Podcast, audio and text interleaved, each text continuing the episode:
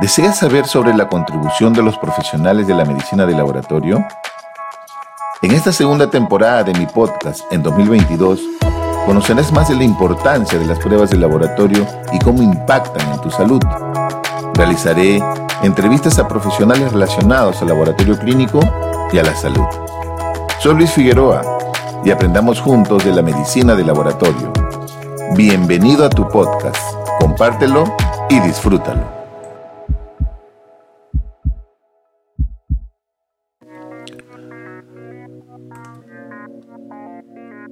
En este episodio vamos a hablar sobre la historia del uso de la mascarilla para enfrentar una pandemia. Si hay un objeto que simboliza y representa nuestras vivencias colectivas durante la pandemia del coronavirus es, sin duda, el cubrebocas o mascarilla. Este elemento es un componente vital de las estrategias de salud para contener la pandemia, además de eh, el distanciamiento corporal o distanciamiento social.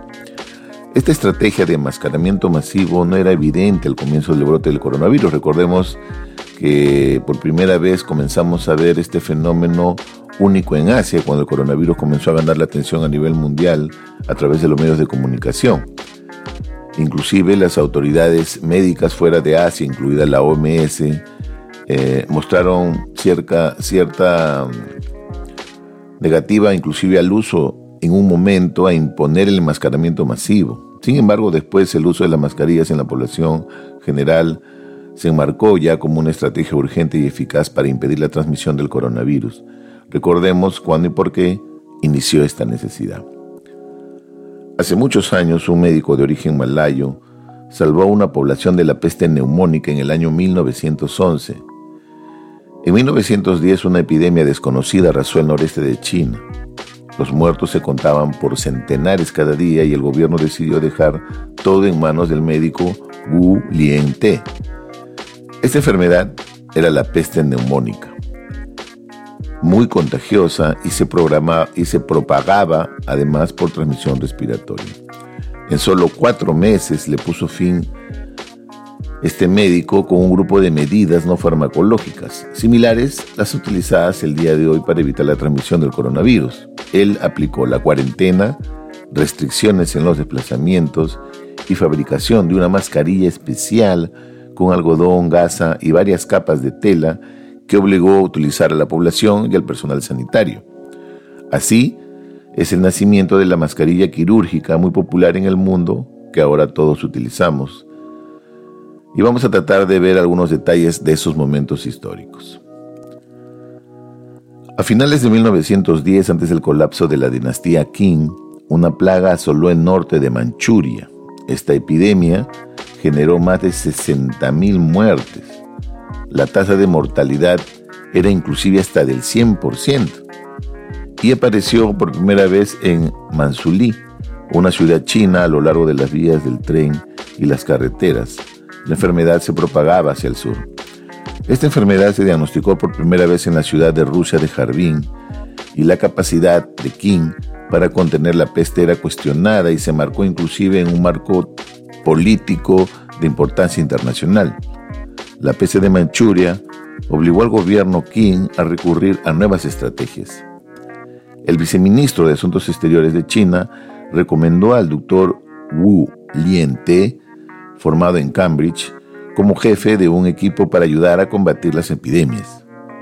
Tres días después, el doctor Wu diseccionó por primera vez un cadáver, es decir, hizo una autopsia de una víctima de, de peste y analizó cultivos bacterianos en diferentes muestras de sus órganos.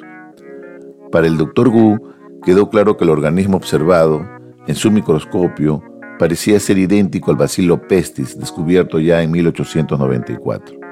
Sin embargo, el doctor Wu observó un hecho interesante.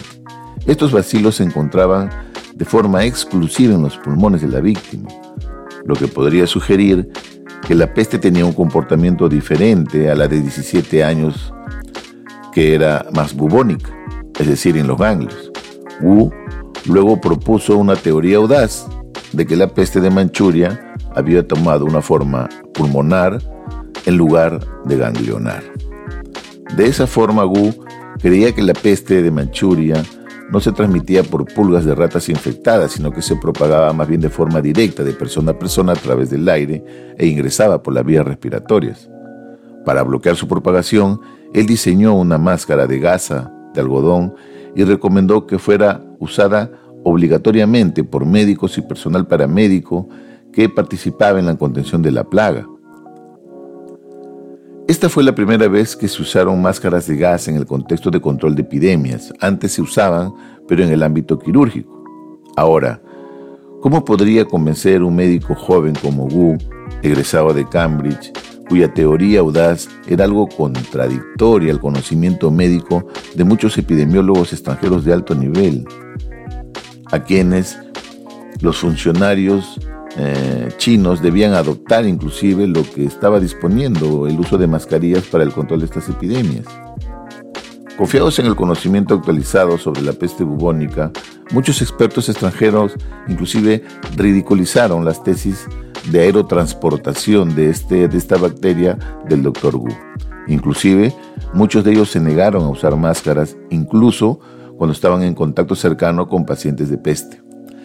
Sin embargo, un doctor llamado Gerald Mensny, colega principal del equipo chino y profesor de la Facultad de Medicina de Beijing, fue uno de ellos.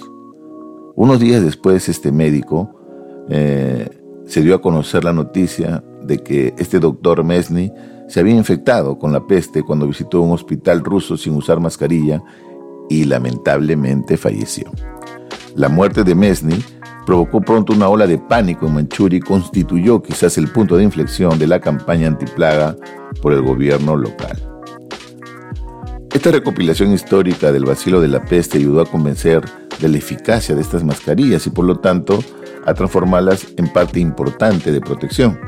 En este sentido, no se puede ver a la mascarilla como un objeto aislado, sino como un objeto denominado de actor híbrido, es decir, que el poder de las mascarillas como equipo de protección personal no surge de la máscara en sí, sino de su unión con otros elementos, como la comprensión biomédica de la transmisión de los microorganismos y los cuerpos humanos.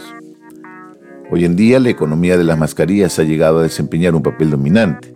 La proliferación de mascarillas quirúrgicas desechables y económicas allanó el camino para la repentina aparición de una estrategia universal de enmascaramiento durante la epidemia del coronavirus.